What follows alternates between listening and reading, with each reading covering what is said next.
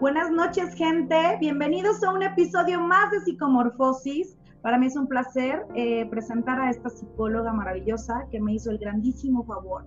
Porque por primera vez en toda la existencia de Psicomorfosis, que es muy poca, pero bastante, bastante enriquecedora, me atreví a pedirle a un invitado que hablara de un tema que a mí me interesara porque el formato legal de este su programa, Psicomorfosis, el que ustedes ya conocen, es que el invitado tiene el derecho absoluto, por sobre todas las cosas, de poder elegir el tema que, ellos quieren este, tratar.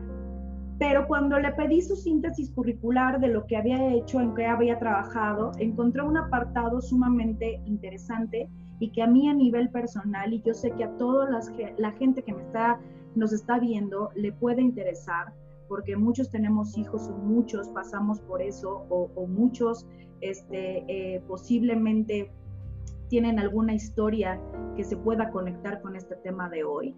Y me voy a poner en modo seria porque siempre ando como, como sonriendo y chicharachando.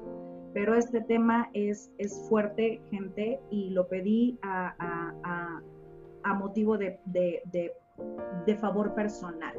Y la indicada pues tenía que ser la que le tocó, porque así pasan las cosas mágicas en psicomorfosis.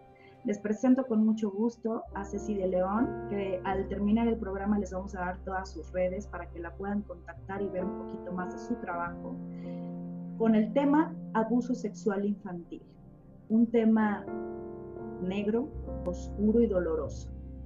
No hace falta que, les digamos, pero si no lo saben, es bueno enterarlos, que la población latinoamericana tiene grandes índices de abuso sexual y nuestro país, México, eh, las cifras son descomunales.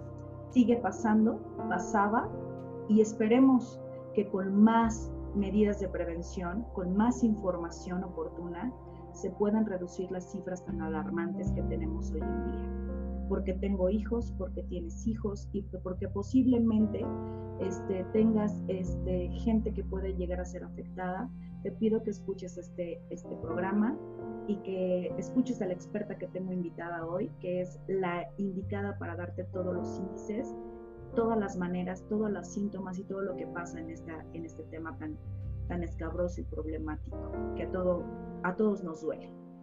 Bienvenida, mi querida Ceci, a pesar de todas las eh, em, pues, ¿qué te digo? Trabas que se tenían para lograr este, este, este programa hoy. Hoy estamos aquí ya conectadas en este programa. Te doy el espacio. Bienvenida. Gracias. Bueno, primero que nada, muchas gracias por la invitación. Es un honor para mí estar en tu programa. He escuchado, ya visto varios videos, varias charlas muy interesantes. Y sí, bueno, a mí no me dieron la opción de escoger qué tema quería, pero sin embargo es un tema que me gusta este, platicar sobre todo si se puede actuar de manera preventiva en él. ¿no? Ya llevo varios años trabajando con niños, no es fácil, es un trabajo muy duro y sin querer, aunque bueno, soy de la idea de que las cosas no pasan sin querer, pasan por algo, empecé a trabajar con ellos desde, incluso desde que estaba yo en la carrera. Entonces, obviamente al principio fue muy difícil porque no tenía yo esa experiencia. Sin embargo, eh, te obligas ¿no? a, indagar más, a escruñar más el tema y volverte autodidacta para poder ayudarlos.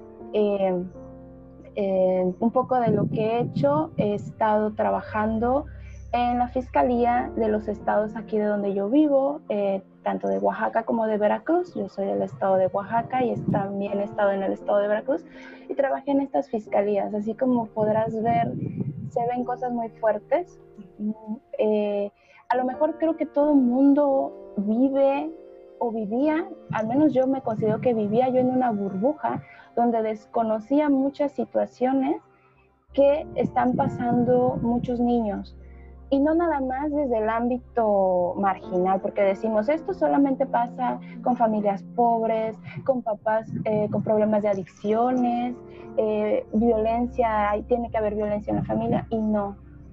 Eh, esto pasa en todos los niveles sociales, todos los niveles económicos, este, gente con profesión lo hace, gente, este, bueno, la misma sangre, vecinos, no, eh, a veces pensamos que tenemos como un patrón del agresor y muchas veces, incluso estadísticamente, la mayoría está dentro de casa, ¿no? Cerca de casa.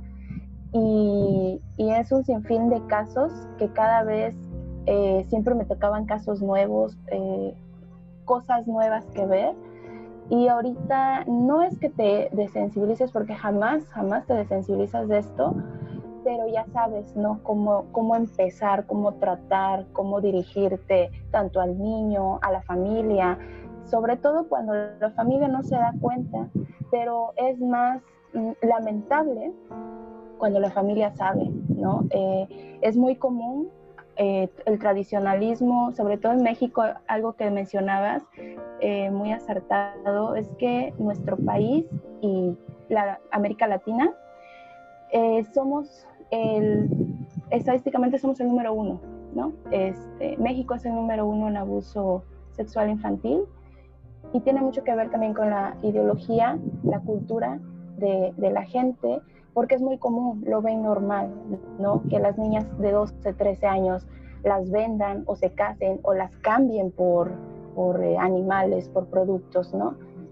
Y esto no es un tema nuevo, no es reciente, esto ya se ha visto eh, a través de la historia por años, eh, desde la época de los romanos, desde la época de los griegos, podemos ver este, todo este, esta, esta temática de, del abuso, ¿no? Y, como padres, para los padres que, están preocupados, hay, hay formas de, verlo, prevenirlo, ¿no? platicar sobre todo con nuestros hijos, sin tabúes. Esta es la clave. Lo, más importante, justamente le acabas de dar un punto que, que, sí es necesario con, este, conversar o puntualizar.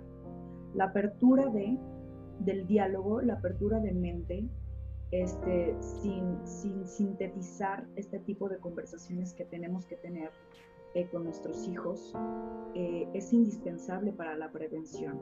Serlos conscientes de su cuerpo y serlos conscientes de la autoprotección eh, reduce mucho el riesgo de ser víctimas. Como tú dijiste al principio, esto no se tiene un concepto de que solamente pasa en zonas marginadas y, y en contextos este, sumamente vulnerables o en poblaciones vulnerables y eso es totalmente falso. Esto, como tú lo comentaste, pasa en todos los sectores sociales, ¿sí? Y, y, y hay una ley absoluta que todavía prevalece, aún en, en el 2020, que es el silencio de, de acerca de, de, estas situaciones. Los papás son los, son los mayores iniciadores de cállate, esto no lo digas, ¿no? O, o los niños carecen de credibilidad, ¿sí? Pero ¿qué pasa cuando el niño a temprana edad lo sufre y no lo sabe comunicar? Tiene que haber cierto, tipo de sintomatología que nos pueda dar una alarma. Este, esto no es para que las personas que nos estén viendo empiecen a ver cosas que, que no están. Para eso existe como ciertos parámetros para poder evaluar este tipo de cuestiones. Pero sí es necesario que los papás se informen más, ¿sí? O los, o los criadores eh, de cómo se puede llegar a dar eh, lo cierto es que la mayoría de los abusos sexuales se llevan dentro del mismo sistema familiar.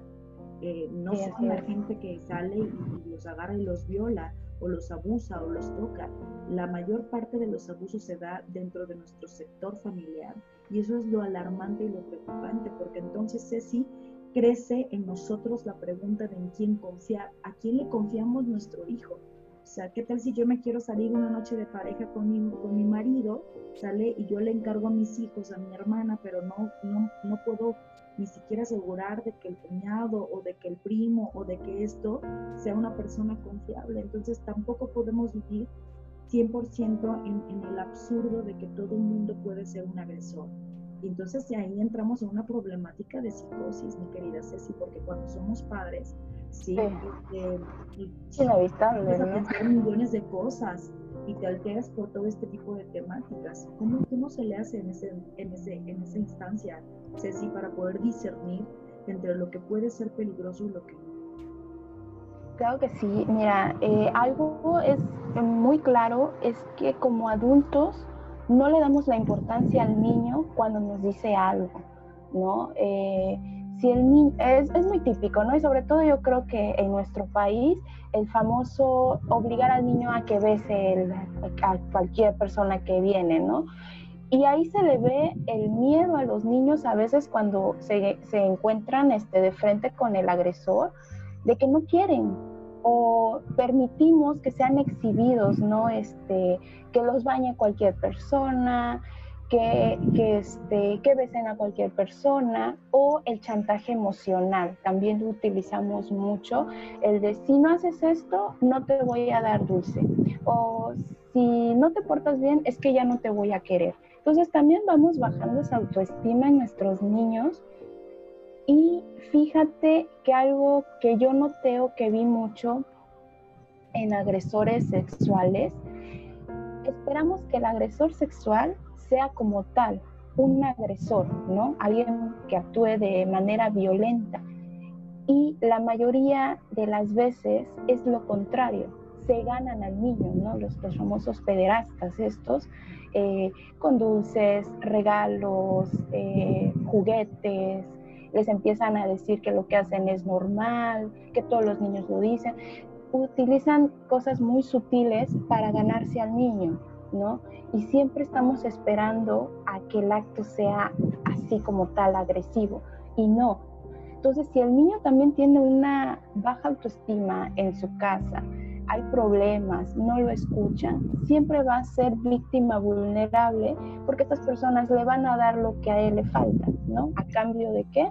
Pues de a lo mejor caricias o ya en, en muchas ocasiones este, lo que es la penetración, ¿no? La, la violación como tal. Porque el abuso sexual eh, a veces creemos que solamente va a ser cuando haya penetración, sea este, vaginal o anal, y no. Desde, que el, eh, desde el momento en que el niño es tocado, exhibido, incluso otro error que también cometen los papás es el tener relaciones sexuales pensando que los niños no ven. Y eso también es una clase de, abuso o estar viendo películas cuando comparten dormitorio con los niños, este, pensando que ya se durmieron, ¿no? Entonces desde ahí viene. Eh, algo que me causó en sus inicios cuando empecé a trabajar con esto de manera como un impacto fue ver niños de 11, 10, 12 años que ya eran agresores sexuales con niños más chicos, ¿no? O sea, niños violando niños, niños abusando de niños.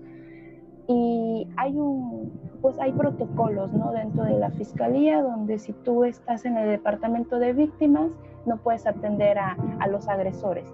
Y era algo que yo peleaba mucho, sobre todo cuando me tocaba agresores niños. Decía, bueno, ok, yo sé que no puedo este, atender al agresor, es otro departamento, pero si él está violando a un niño o abusando de él, siendo la edad que tiene, es por algo. Él también es una víctima. Y sí, este, es un patrón, ¿no? Y obviamente de adulto la mayoría eh, es casi un patrón conductual del agresor. Fue abusado sexualmente también hay algo que yo platicaba eh, mucho en los talleres con los papás en las escuelas, cuando les, eh, sobre todo en la zona donde yo estoy, bueno, creo que todo México está muy eh, alarmante con lo que es el narcotráfico, la delincuencia, ¿no? Y yo decía que si nosotros queremos frenar esto, no es con los que están ya, porque, o sea, desafortunadamente ya es una generación que ya está marcada, ¿no? Pero los niños, ¿no? Estamos, estamos en un ciclo sin fin. ¿Por qué? Porque ese niño que está siendo abusado, que está siendo violado, que está siendo maltratado, en un futuro, cuando sea un adulto, ¿qué crees que va a hacer? ¿No? Sobre todo si no encuentra en su núcleo familiar ese apoyo, ¿no? Es, lamentable la situación que vivimos como país y yo creo que en todo el mundo, este, este tipo de niños que al final de cuentas, el niño que está siendo abusado ahorita, el niño que está siendo violado, el niño que, que todos los días este, está siendo golpeado, jura lo que de grande va a tener estos patrones de conducta. Entonces, como padres, claro que hay signos y síntomas que nosotros podemos ver, solamente que estamos tan sumergidos ya en nuestros asuntos, nuestros problemas, este, redes sociales, ¿no? La mamá así de con el celular y el mamá, mamá, mira, mamá esto.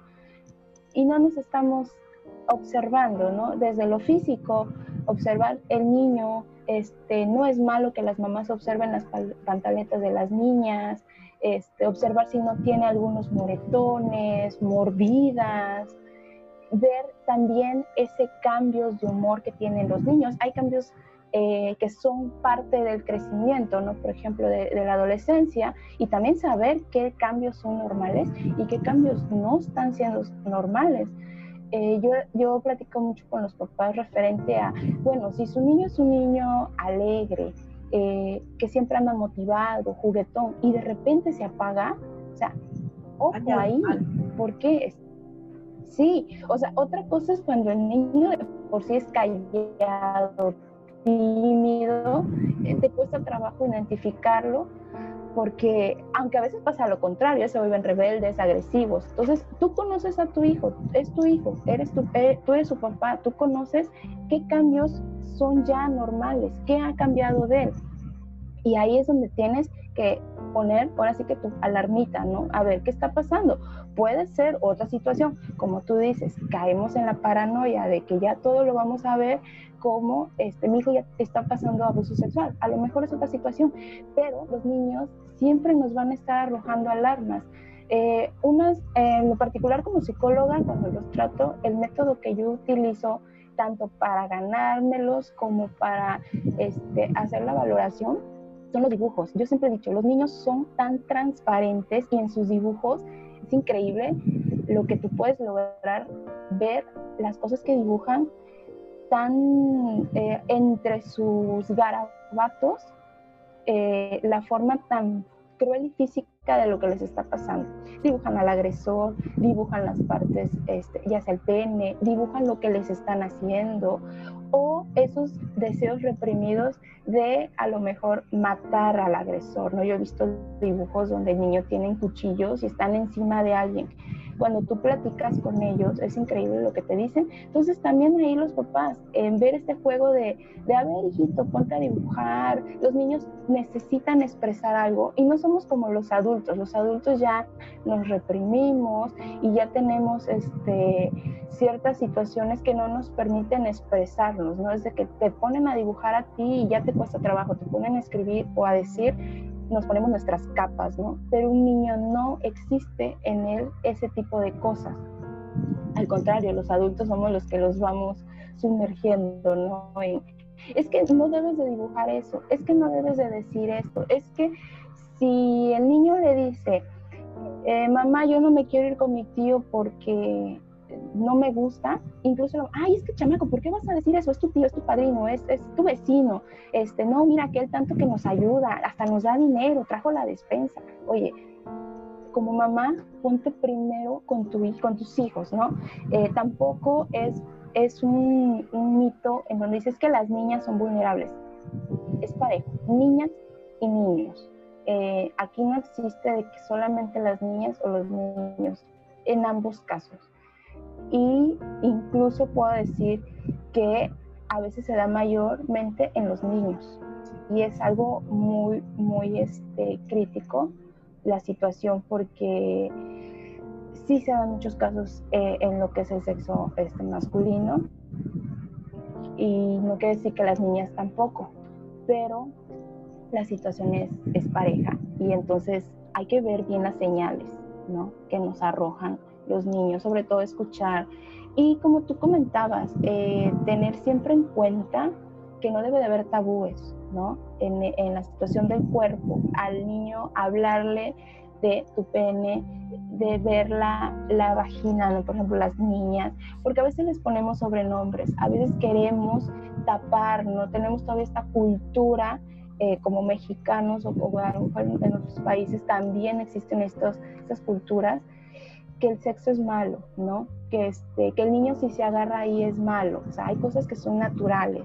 También ver que hay actividades sexuales que empieza a hacer el niño que no son normales. Si el niño eh, entre los 2, 3, 4 años se agarra su pene, es normal, el niño está explorando. Pero si el niño ya hace eh, alguna manifestación que no es normal, que a lo mejor es exclusivamente de un acto sexual, ahí también nos estamos identificando, ¿no? O el niño dice ciertas palabras. Es bien difícil, a mí me tocó trabajar con niños de dos, tres años y tú dices, pues hay niños que ni hablan, ¿no? Entonces, ¿cómo identificas? Y ya fueron abusados sexualmente. O de meses, bebés, yo digo, qué, qué gente tan enferma, ¿no? Es, es una situación muy alarmante. Este, los niños, lo vulnerables que pueden ser. Y tanto desde chiquitos hasta niveles ya de, secundaria y ahí es donde se empiezan a convertir ellos en agresores, empiezan a tener estas actividades eh, donde ya se, ya, ya se vuelven ellos los agresores, ¿no? Entonces... La complicación de esto es eh, el discernir. Mira, antes eh, se hablaba mucho por la ignorancia y por los tabús y porque era un tema sacrílego, ¿no? sumamente satanizado y prohibido y te callas y, esto no pasó y, lo vas a olvidar. O era el tipo de argumentos que usaban este, con nuestros padres y a su vez pues nuestros padres tal vez con la generación, yo tengo 33 años, pudo haber que, este, que este rollo pudiera tocar a, uno que otro. Pero hoy la ignorancia ya no es un factor, sino la, la, la apatía que tenemos de conectar con nuestros hijos. Tú lo puntualizaste muy bien, ¿no? Estamos sumergidos en una era donde todo es un distractor más importante que estar eh, informados acerca de lo que pasa con, nuestros hijos. Ni siquiera sabemos ni cómo se llama la, maestra ni el maestro, no sabemos con, con, quién se junta, no sabemos cuál es su problemática, porque vivimos tan sumergidos en una, en una era donde todo es trabajo y todo es digitalización, ¿sale? Que perdemos el punto y el juicio de realidad acerca de lo que nuestros hijos necesitan. Entonces, para nosotros es muy fácil decir, ah, sí, sí, espérate, espérate, ¿no? Espérame un momentito, pero tal vez ese momentito era la punto, el punto clave, ¿sí? Para que el niño se hubiera podido comunicar, ¿va? O dejamos de vista mucha sintomatología que normalizamos porque ni siquiera nos damos cuenta es que ni siquiera conocemos a nuestros hijos así. Ese es el punto, no conocemos a veces a nuestros hijos y oiga, es que hay cambios de humor. No, pues yo lo veo normal. Oiga, este, manchó sus pantaletas. No, pues ella es el que, la que se cambia, ¿no? O sea, son cosas, y te estoy hablando de niños chiquitos que todavía requieren atención y no la tienen. Entonces es ahí donde, donde está la, la, la, congruencia. La protección de los niños empieza desde la reeducación de la paternidad y de la maternidad, ¿sale? Desde la involucración al 100% con lo que es la vida de tu hijo. Con esto no quiero decir, mamás y papás, que seamos de una mentalidad aprensiva, ¿sí? No nos vayamos a los extremos, pero sí informados e involucrados con todo, nuestro, con todo el sistema social de nuestros hijos es indispensable. No tampoco estoy dando por hecho que desconfíes de dejarlo ni nada de eso, porque también tenemos que tener un margen de confidencialidad, tenemos que tener confianza en la gente, pero lo que es cierto es que si no es necesario, no lo hagas, ¿sí? Porque no nada más el varón es agresor, también hay muchos casos de mujeres agresoras sexuales, ¿sí? de mujeres abusadoras, porque también estamos en la era donde pensamos que todo viene directamente del varón ¿sí? aunque prevalezca la mayoría, lo cierto es que también hay un incremento de niñas abusadoras y de mujeres abusadoras que abusan de niños y de niñas. ¿no? Como tú, dije, como tú dijiste ahorita, no, no vamos a poner género aquí, porque esta es una problemática infantil que globaliza los dos polos, hombres y mujeres. ¿sí? Y es una problemática generalizada y sumamente doliente. Entonces, para lo mismo es para agresor masculino y femenino, porque los hay de las dos vertientes y los dos son igual de agresivos, ¿sí? Son igual de destructivos y son igual, igual, igual, igual, igual, ¿sí? En el estatus de agresión, eh, clasificados y evaluados como tal. ¿no? Entonces, la mayoría de la gente pensamos que, el agresor va a ser un, varón y no es así. También puede ser la tía, la hermana, la, la abuela inclusive. La amiga. La amiga, la, la, la maestra. O sea, puede ser. O sea, el abuso puede venir de todas partes, ¿sí? Con cifras sumamente desalentadoras. veía yo hace no muchos meses, eh, antes de que yo tuviera mis gemelos, eh, mucha publicidad eh, en, redes porque hubo como una, una cuestión de, de, este tema, ¿sí? de la UNICEF, donde decía que en México 8 de cada niño es abusado o es, eh, experimenta algún tipo de abuso. En cualquiera de esto. Qué bueno que aclaraste que no, el abuso sexual no es solamente la penetración, ¿sí? El abuso Todos esperan que sea eso, ¿no? Y no. Sí, se manifiesta de un montón de cosas. En eh, eh, muchas personas se, se, habla del descoyunte, ¿no? Que, que, es como, como, como de los perfiles cuando va uno a un grupo de alcohólicos y dice, ¿cuándo te descoyuntaron? todo eso que te hizo perder la visión de tu etapa normal, lo que tú decías, ¿no? El ver a los papás ver pornografía, el ver a los papás teniendo sexo, pensando, ay, no nos escucha, ay, no, estamos en silencio, ay, no esto. No, es que los niños sí escuchan, los niños sí visualizan y los niños también tienen una imagen proyectiva que guardan en la conciencia y en la memoria. Y los niños no tienen por qué ver esto. ¿sí? O sea, hay momentos y espacios para lograrlos. Puedo entenderlo que, que, en situaciones donde todo está tan junto y todo eso se, se, logra, pero también es falta de información y de educación. Qué problemática tan, tan, tan, tan fuerte, porque no se le puede decir al padre, pues no lo hagas porque son necesidades básicas de la pareja cuando viven en una casita de 4x4 y los cinco o seis miembros de la familia solamente los separa una cortina, ¿sí? Porque eso también pasa. Y eso también da, da pie a que haya este tipo de cuestiones, ¿no? Entonces es multifactorial, multiproblemático, nos daría como para cinco programas más si pudiéramos poner de sector en sector todo lo que, lo que contribuye. Aquí lo que pasa es, lo que quiero saber es cuáles son las consecuencias para un niño. ¿Qué pasa a nivel emocional y cuáles son las fracturas, mi querida Ceci, para, para, para los niños que experimentan este tipo de, de situación? Bueno, eh, sin lugar a duda es un impacto, eh, un trauma emocional que tienen que claro que les va a afectar y no nada más en ese momento, sino posteriormente, ¿no? Eh, hablando específicamente, por ejemplo, ¿no? Por dar un ejemplo, como mujeres, muchas veces dice la mujer, es que la mayoría de mis parejas son abusadores, son violentos, XXX cosas negativas, ¿no? Y hay, un, hay como que un paradigma aquí en donde es que no nada más fue fulano, sino resulta que fueron todas tus parejas, ¿no?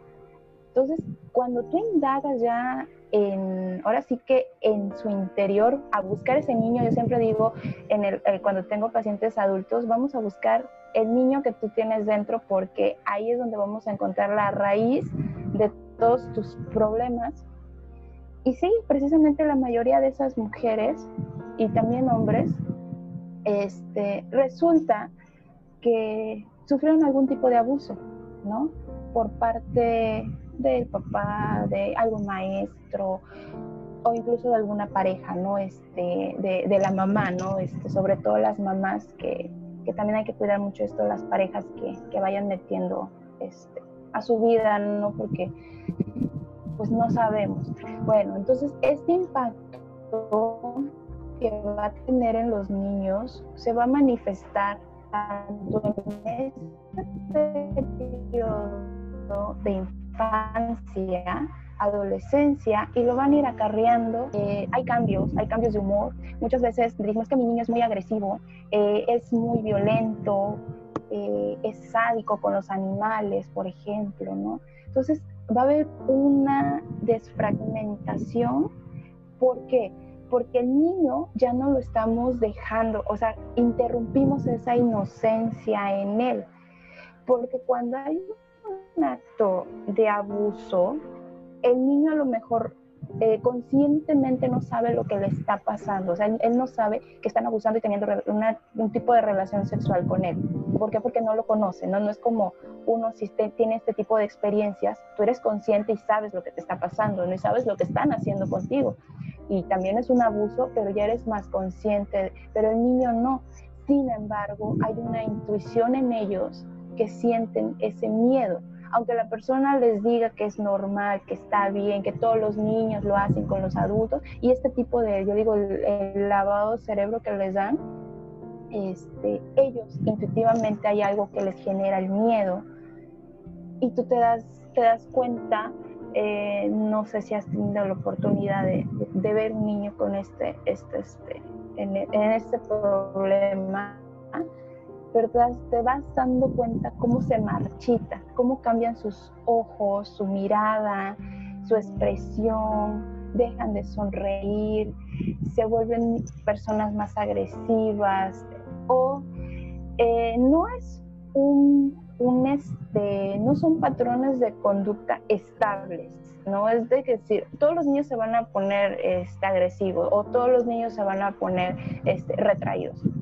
Aquí va variando. ¿En qué consiste esta variación? En la personalidad del niño, en sus herramientas que él tenga en su sistema familiar, ¿no? Depende mucho de cómo él, él tenga este, su familia, el apoyo, la autoestima que él tenga, ¿no? Va a variar, pero sin embargo va a haber un impacto en él y va a generar un cambio, un cambio en su, en su, estado, en su estado de ánimo. Incluso los niños dejan de jugar, empieza la apatía, las niñas o también los niños empiezan a tener problemas alimenticios. Eh, esto es algo que, que se nota, el famoso estarse cortando, ¿no? Y sobre todo, algo que afecta mucho eh, ya cuando entran en la, en la, en la etapa de la adolescencia y sobre todo en la, de la pubertad a la adolescencia es que se vuelven precoces. Precoces. Así es. Es una de las empiezan a tener generalizadas que puede ayudar a detectar como ciertas conductas que no son como muy cotidianas o establecidas dentro de los estándares, porque en algo nos tenemos que medir. Una de las cosas que también mencionaste hace unos momentitos fue que niños abusaban de niños y gente no, no, no, no, es un patrón que se pueda, que, se llama reproducción social, ¿sí? Eh, ellos reproducen lo que, lo que les hicieron a manera también de mecanismo de Exactamente. No porque hayan nacido abusadores, sino porque lo reproducen de manera este, eh, sistemática por toda la situación y por toda la ruptura psíquica que acaba de mencionar Ceci. Sin embargo, este, no tiene que ser un factor eh, que sea permanente. En la atención oportuna y temprana, si bien no se repara en totalidad eh, el daño, se puede restablecer y se le puede proporcionar herramientas importantes al niño para poder compensar esta, esta acción traumática.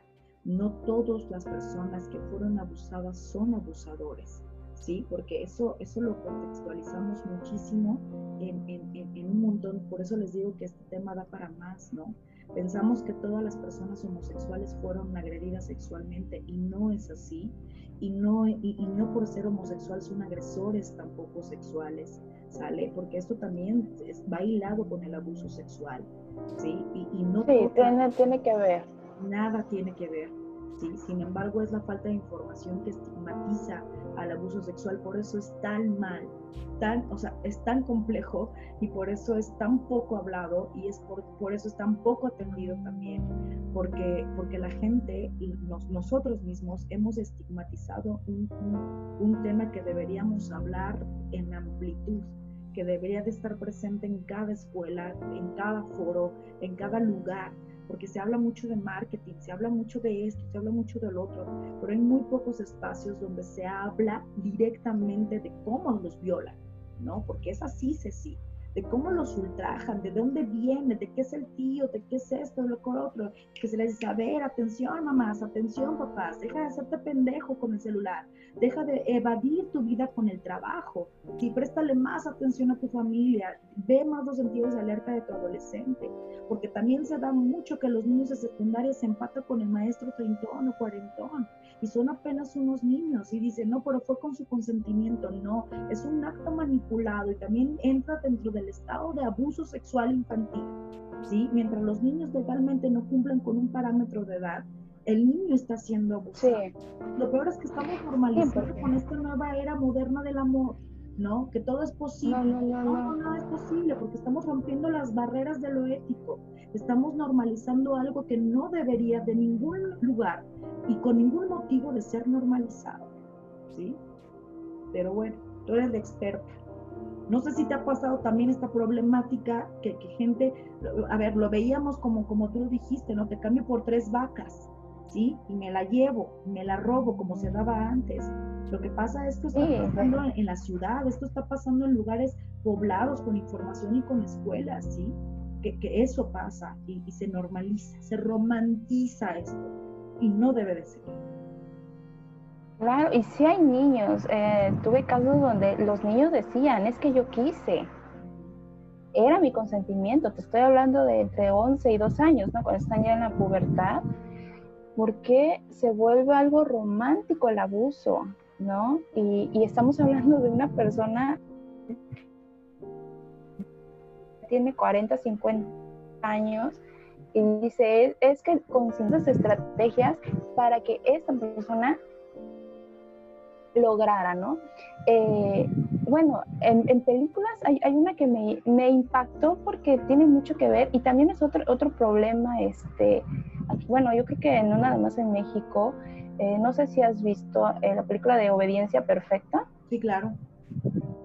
Ok, este, lo que me, me llama mucho la atención o lo que me gusta de esta película, para que vean los papás, ¿no? Este, cómo es que el niño es manipulado de tal manera que él cree que es lo que quiere, ¿no?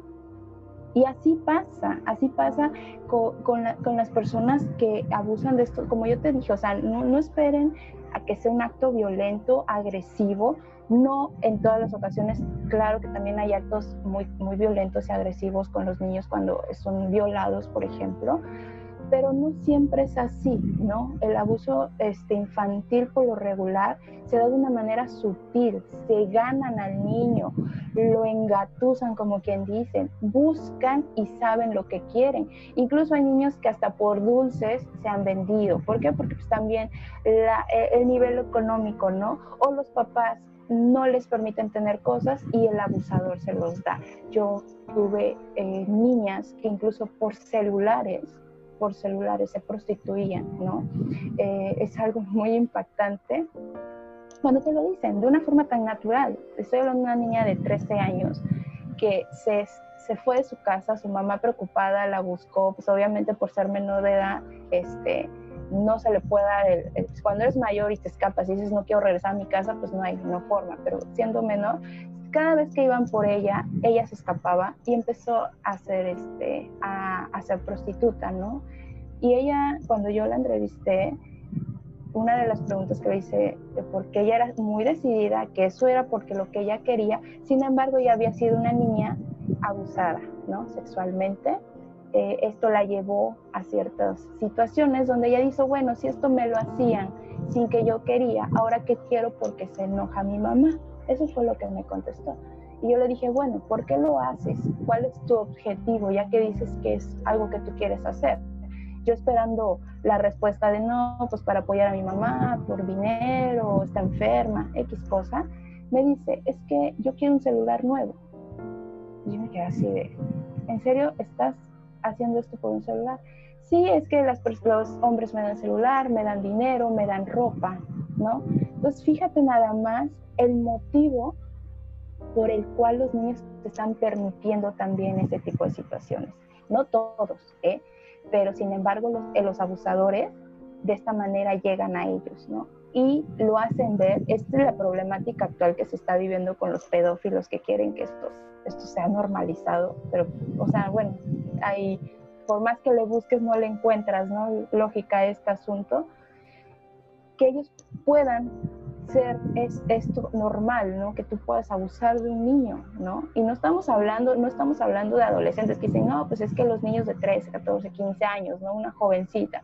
No, estamos hablando donde actúan con niños de 8, 9, 7 años. Dime tú si un niño de 7 años tiene la capacidad para decir, ah, sí, yo quiero tener relaciones sexuales, ¿no?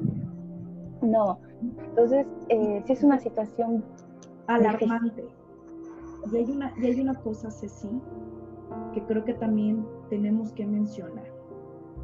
La responsabilidad, la corresponsabilidad que tenemos nosotros de ser manera indirecta eh, promotores de la sobresexualización de nuestros hijos. Ese es otro. Es que es un tema que queda, ¿no? Nos queda muy poquito. La intersexualidad es algo que se está dando hoy en día. Fíjate que este, soy, no, no soy de alarmarme mucho, pero sí trato de, de estar viendo. Yo trabajé mucho con, con adolescentes, me, me, gusta mucho, mucho trabajar con adolescentes y sobre todo en alertarle a las jovencitas lo que hay en redes sociales, porque a lo mejor como nosotros adultos entendemos muchas cosas y no nos dejamos engatusar tan fácilmente, ¿no? Que viene aquí una persona y te quiere conocer, bueno, dijera ya, pero ellas es muy fácil y son muy vulnerables. Ahora, estamos hablando de, la, del adolescente, pero yo veo niñas donde las mamás ya les están permitiendo vestir de una manera que no es correcta a su edad, ¿no? Aquí estamos hablando de la hipersexualidad. Y es como, bueno, metiéndonos un tema muy polémico con la manera de vestir, ¿no? La manera de ser, el que yo tengo derecho a ser y vestirme como yo quiera. Y sí es cierto, yo en lo personal me gusta vestirme como yo quiera, pero vivo en una zona de alto riesgo, sobre todo en, abuso eh, de manera general de violaciones. Y cuando yo era más joven, este, pues siempre andaba en short, playera, tenis, ¿no? Y sí es cierto, tú sales a la calle y te están chiflando, te están viendo, te están, este, casi, casi con la mirada ya te hicieron un sinfín de cosas y tú empiezas a sentirte mal. Como dices, bueno, yo quiero andar cómoda, pero ya no puedo, ¿no? ¿Por qué? Porque me estoy exponiendo. Entonces lo mismo pasa, si tú como mujer adulta ya no te sientes cómoda de caminar en un callejón sola, así, ah, yo voy a, porque aquí está mi casa y voy a, este, a por un atajo más rápido. No, ahora prefieres caminar más aunque haya luz y no meterte un callejón. Lo mismo pasa con los niños o las niñas que yo he visto que ya las traen con ropa de, de, adulto, ¿no? sobre todo las niñas con minifalda, este, tops, bailando en el TikTok. Eso es lo que te iba a comentar, que el TikTok se ha, se ha convertido en un mercado de carne infantil. Así lo voy a decir, porque parece un mercado donde las niñas hacen bailes totalmente sexuales y pronunciados, ¿sí? exhibiéndose con ombligueras, con, con, maquillaje, eh, muy, muy, muy por encima de la edad. Y, gente, porque la gente que me conoce y la gente que ha visto mis programas sabe que descamada no tengo absolutamente nada. Sí, o sea, eso es algo que, que, que no va dentro de mi perfil, de mi personalidad. Pero en esto sí, en esto sí eh, eh, soy, soy, soy no aprobatoria, ¿sí? Yo, yo respeto la libertad que ustedes le dan a sus hijos, pero pónganse a ver más allá de lo que los hijos, sus hijos están expresando o ofreciendo. Tengan en cuenta que los cientos de seguidores que tienen, o, los 100 o los 50, entre ellos puede haber alguien que los... Que lo, que la mayoría son pedófilos. Para, para, para, para hacer cosas que no son como, como muy... Eh, em, ni morales, ni, ni, legales, ni de ninguna índole, y que estos videos se pueden bajar ah, instantáneamente y andan por todas las redes, en redes de pedófilos, ¿sí? Eh, viéndolo como un catálogo sexualizado de niños que lo hacen de manera natural porque los papás lo permiten. En primero, pues los niños no tendrían que tener acceso a redes masivas porque los ponen en un sector de vulnerabilidad. Si están todo el tiempo pegados en el celular, quiere decir sinónimo que hay un descuido infantil. Por lo tanto, los hace vulnerables, ¿sí? De la manera que lo quieran ver, eso es, ¿sí? Así que si te mueve poquito la conciencia, ojo con lo que está subiendo tu hijo de material, porque prácticamente se está volviendo parte del mercado sexual, ¿sí? Y eso es un, un problema que es latente y es agresivo y es, y es, y es que viene desde casa, que se puede prevenir desde casa y que puedes decir, oye, no, no, esto no. Y más vale que tu hijo se te emberrinche, ¿sí? Un ratito, a que después este, el daño sea permanente. porque pasa y está pasando muy seguido, ¿no? sé si Sí, es, es este, yo he visto en estos este, videos donde digo, ¿dónde están los papás? ¿No? O sea, ¿por qué están permitiendo? Y no son niñas grandes, como tú dices, bueno, son chicas ya grandes. No, no, estamos hablando de niñas. 9, 10 años, 11 años, 8 años. Incluso ahorita hay una polémica por este, ¿qué serie? Creo que es una serie, no es una película, eh, Netflix, ¿no? De, de, unas niñas que también se dedican a, al baile y las, las niñas, o sea, tanto las niñas en la serie como las niñas que están protagonizando, son niñas de 10, 11, 12 años y apenas vi, sobre todo una psicóloga que estaba hablando de este tema, un pequeño fragmento del, del video y si te quedas así de, ¿por qué los papás permiten eso, no? Y fíjate que hay algo bien chistoso, porque yo estaba en esta posición ahora que soy mamá, que ya, pues, ya soy treintañora, dijera, y yo veo y digo, no, o sea, ¿qué onda? ¿Qué, ¿Qué, hacen esas niñas? Pero tenía mi mamá y me dice, es lo mismo cuando tú tenías esa edad. Y yo me quedé así de, ¿cómo? Dice, acuérdate, bueno, exhibiendo, ¿no? Pero pues, nos acordamos de Gloria Trevi, por ejemplo, ¿no? Yo el, la, dijera la mamá era fan de Gloria Trevi y mi mamá me, me, cada rato, no, que esa mujer, que no sé qué, y yo la casi la veía escondida. Apenas estuve como que recordando, viendo películas de ella a esta edad, con toda mi trayectoria y todo lo que he visto, y dije, no manches, qué razón tenía mi mamá. O sea, yo ya la vi, la edad que tenía Gloria Trevi en esa, en esa época era una menor de edad. Estaba chiquita. ¿no? Tuve en todo el caso que pasó ella también, ¿no? De, sí. Digo, su mamá, todo ese rollo. Y ya veía yo las películas, y sí es cierto, o sea, ¿qué, qué, qué hipersexualidad te estaba generando a ti? Porque tú ya querías traer los mayones rotos, andar este con, con Los este, brasieres, el toque. O sea, tú ya querías andar como Gloria. Gotas, el cabello alborotado. Y es, lo que yo, sí, a lo mejor en, en cada época siempre ha existido esto, ¿no? Y entonces, no, así como nosotros en esa época no lo veíamos y que pensábamos que nuestras mamás eran unas exageradas, ahorita que ya nos toca esa parte, lo ves, pero ¿qué haces, no? Hay mamás que todavía como que digo, yo no les cae el 20, eh, no vuelvan, ¿no? A veces también como mamás seguimos esos patrones de conducta de, ay, no pasa nada, es normal, y, y, también lo queremos normalizar, es que ellos tienen derecho a expresarse, y no, para todo hay una edad, ¿no? Así.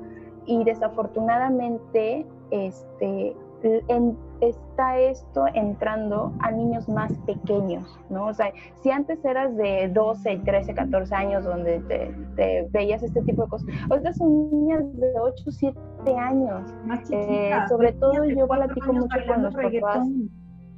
¿Sabes? Haciendo este movimiento totalmente. Y es porque los papás se lo ponen. Ujú. Y la gente les Y se los mismos papás lo generan. ¿Por qué? Porque lo aplauden. Exacto. Lo aplauden. Ay, Eh, lo- aplauden ese hecho. Lo grabo, lo subo, lo subo en TikTok y represento a mi hijo en TikTok, sí, pero no sabes que hay otra persona que lo está descargando y que lo está mercadeando. ¿Sale? Sí. Ah, Hablando del mercado de abuso infantil también es, o sea, es un tema que no tiene, dije, no tiene. muy, muy extenso. Lamentablemente. también estamos hablando de la trata infantil. hora, ¿no? Y no va para más.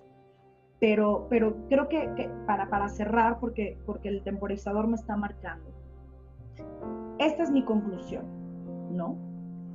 Creo que todos los, todas las personas este, pasamos por etapas diversas y creo que también nuestros hijos tienen derecho a la experimentación. Nunca está de más exagerar un poquito, ¿sí? Ya cuando somos, somos padres, ¿sí? Eh, en el cuidado de nuestros hijos sin rebasar los límites sanos. Nunca está de más eh, ponernos más alertas acerca de lo que ven, pero sobre todo de lo que sienten y de lo que viven. ¿sí? Vuelvo a hacer un llamado de alerta, una súplica de alerta a todos los papás, que se involucren más con sus hijos, chiquitos, adolescentes, en, en toda esta etapa donde pueden ser este, vulnerables y pueden ser atacados.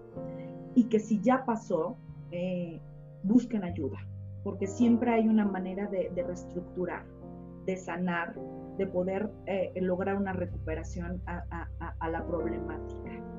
Pero sobre todo a los maestros y a los que nosotros, a los que nosotros, los responsables de la salud, ¿sí? mental y de todas sus, sus vertientes, ¿sí? que seamos más, más libres y, más objetivos al comunicar eh, temas de interés y de alarma eh, que, que, tienen que ser difundidos.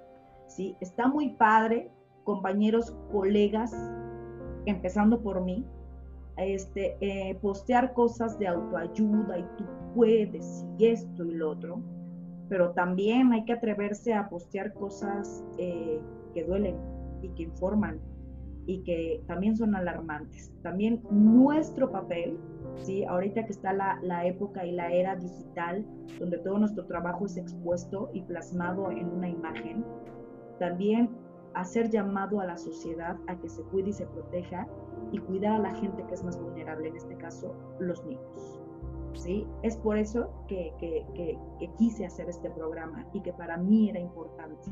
Aunque este programa yo creo que va a tener consecuencia, consecuencia, consecuencia, porque hay muchas vertientes y va a escatimar muchísimas más dudas. Entonces, dejo un panorama abierto para este programa, ¿sí? Porque sé que va a tener una segunda y tercera parte que creo como obligación que se tiene que hacer. Por lo tanto, agradezco a mi invitada de hoy por su espera, porque me esperó una hora, gente, sí, porque la conexión era nefasta y se pudo lograr, porque este programa se va a exhibir desde temprano, pero nos van a dar las 11 de la noche y, y se está logrando y se está haciendo.